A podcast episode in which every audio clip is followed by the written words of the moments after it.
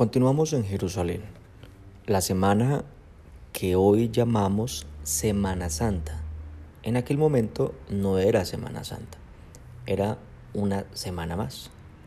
Jesús se encontraba en el templo de la hermosa y majestuosa Jerusalén.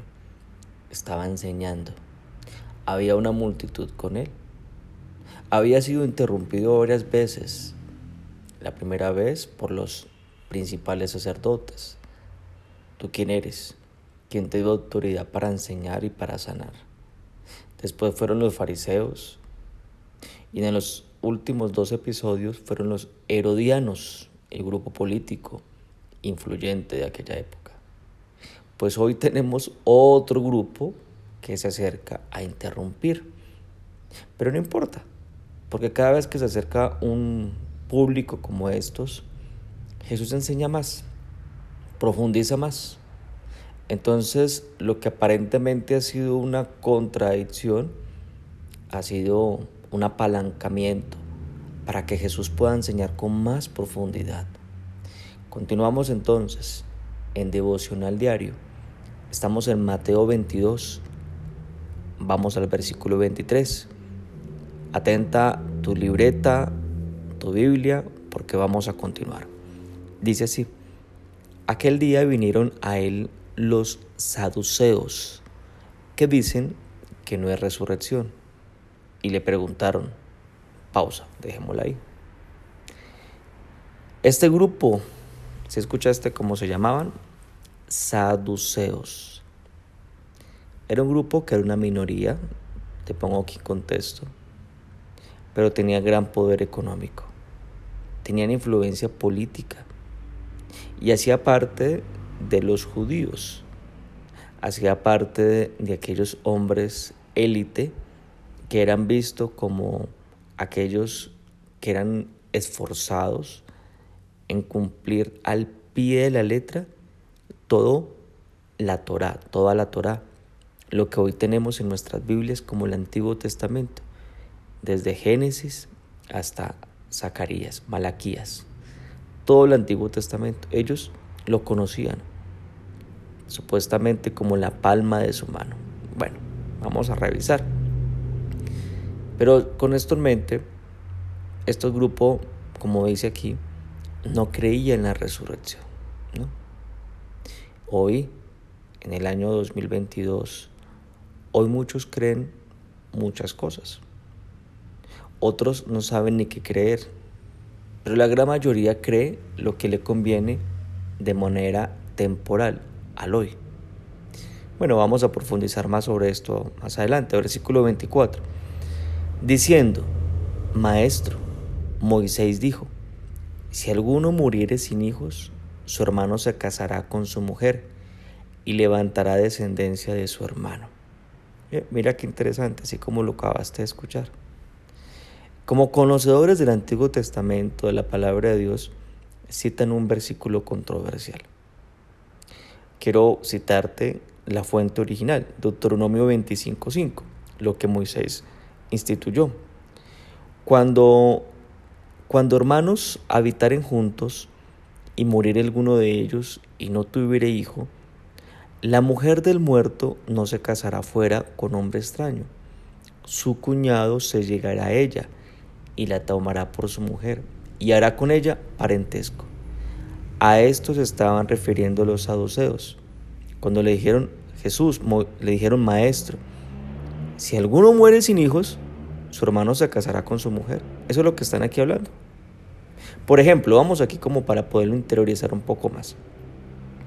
Si tú no te has casado y si tu hermano se muere sin dejar hijos, la ley la ley que estaba aquí, la ley del Deuteronomio dice que tú debes de casarte con la esposa de tu hermano y darle hijos.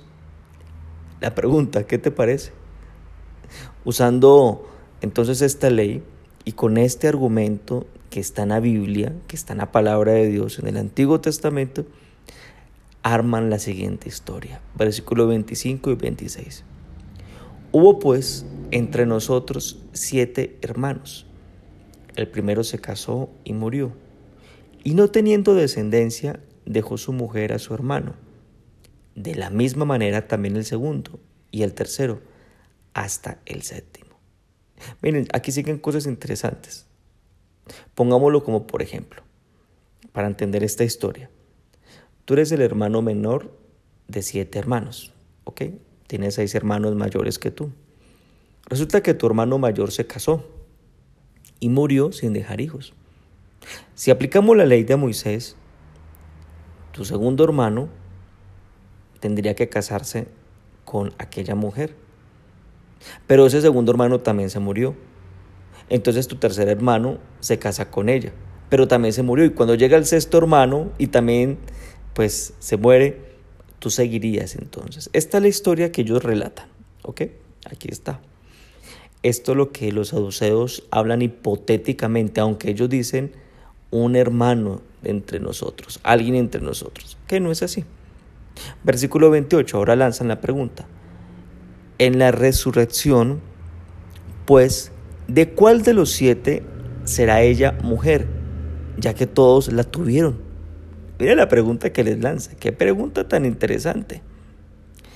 En el entendido entonces, en el entendido que los siete hermanos y la esposa resucitan, hipotéticamente, sigamos aquí con la hipotéticamente los saduceos, los siete hermanos y aquella mujer se van para la vida eterna. Ellos lo dan por hecho, primero que todo, ¿sí? Como si fuera fácil entrar al reino de los cielos. Pero hagamos de cuenta, estos ocho entran al reino de los cielos. Y la pregunta es, allá en la resurrección, en el reino de los cielos, ¿quién de los siete será, pues, el esposo de ella? ¿Quién?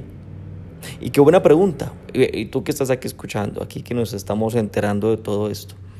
Qué, interesante. ¿Tú qué le responderías? ¿Del primero?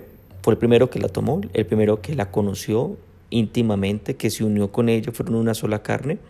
¿El primero? ¿O fue el segundo porque hizo la primera labor, porque creyó? ¿O fue el séptimo? Bueno, qué interesante. Imagínate, como aquella serie de hace muchos años atrás, Doña Flor y sus siete maridos, algo como así. Todos en la misma casa. Entonces hagamos de cuenta, imaginemos en el reino de los cielos una casa donde viven siete maridos y una mujer. No, pues, ¿será que esto es así? Esta es la pregunta que están lanzando ellos. Bueno, ¿y qué pasa entonces? Permíteme que esto me deja como ganas de lanzar más preguntas hipotéticas aquí como para profundizar. Y si tú te casaste dos veces, pero tu primera esposa murió, entonces en el reino de los cielos tú serás esposo de dos mujeres. Es como algo así que están lanzando ellos. O si has llevado una vida infeliz con tu esposa.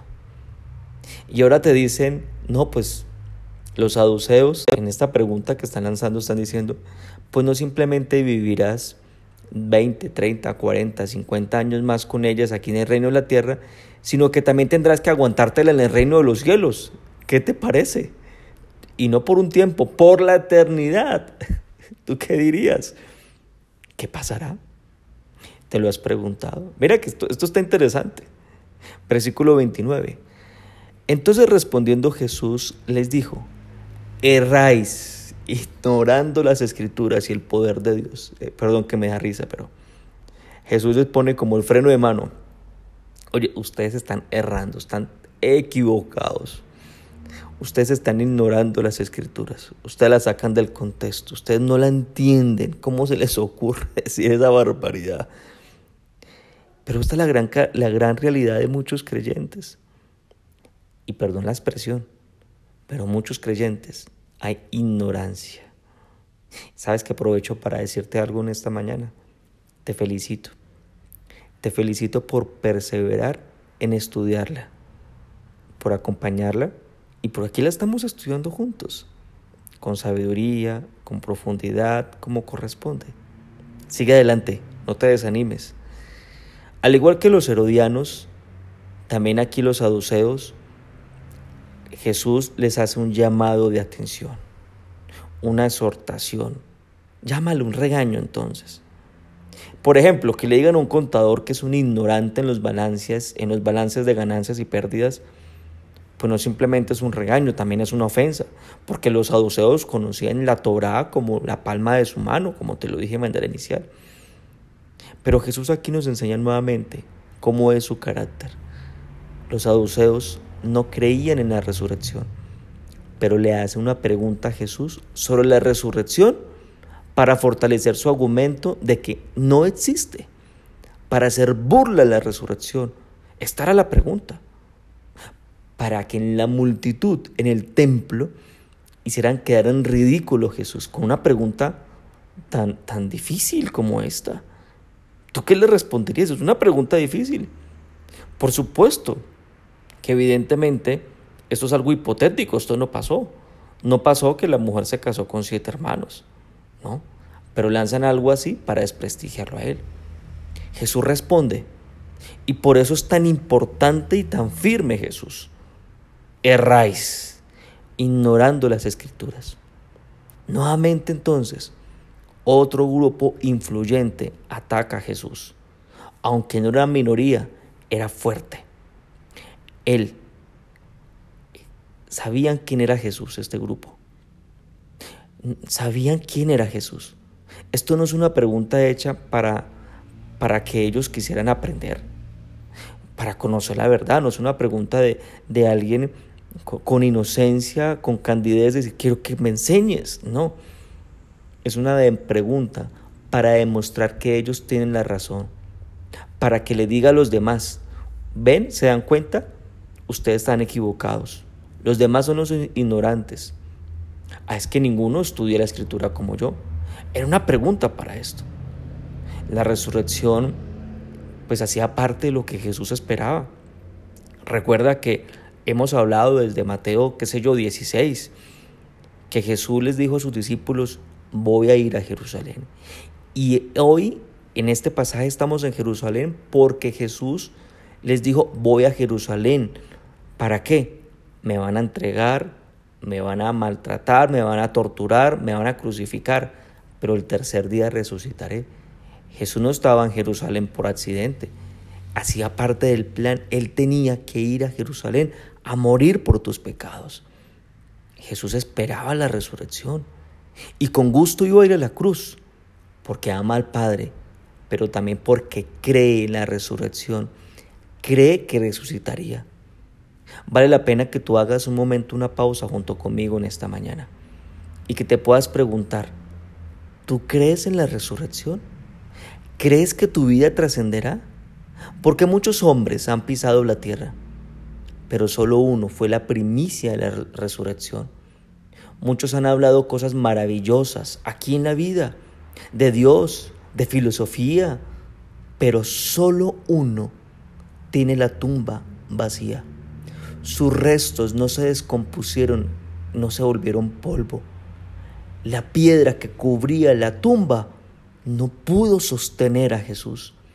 La muerte no pudo con Jesús. Creer en la resurrección, creer que no existe, es creer que la muerte es más poderosa que Dios, más poderoso que el Rey de Reyes, que Jesucristo. Y no es así. La tumba ni la muerte pudieron dominar a Jesús, porque Él está por encima de la muerte. Así como tú que me estás escuchando, si tú crees en Jesús, crees en la resurrección, crees que tú también resucitarás. Él fue la primicia de la resurrección. Y algún día serás tú, seré yo, porque no le perteneces a la muerte. ¿Quién te dijo que le perteneces a la muerte? Le perteneces a Él. Entonces, ¿Por qué miedo a la muerte? Ella fue vencida. Bien lo dice el apóstol Pablo en 1 Corintios 15:13. Porque si no hay resurrección de muertos, tampoco Cristo resucitó.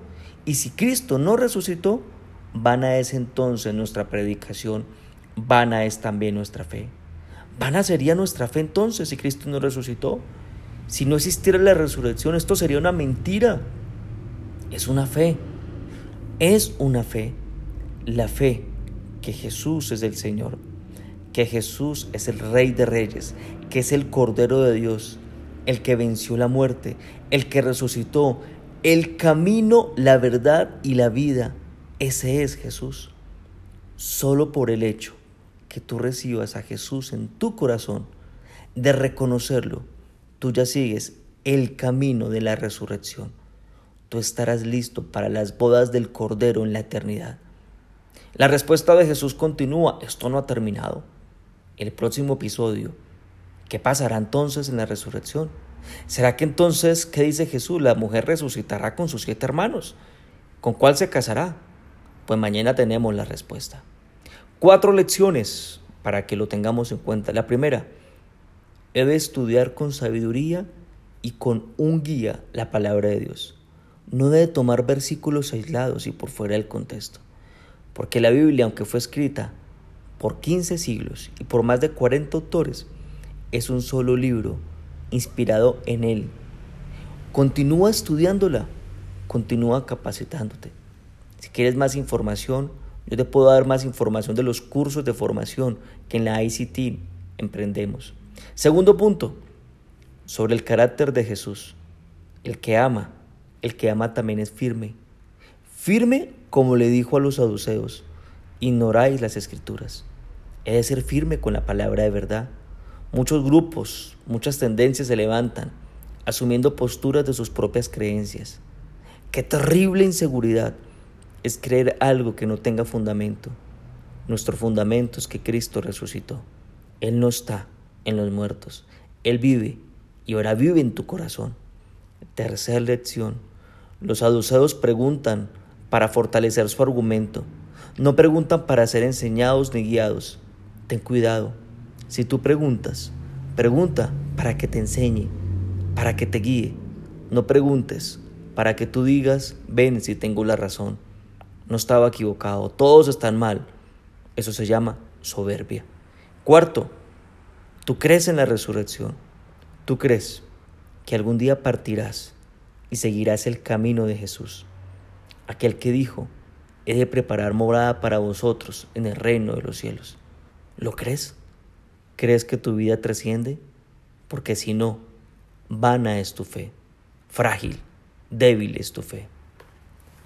Acompáñame y hagamos esta oración. Gracias Padre por esta mañana y por la oportunidad tan especial que nos das de estudiarla.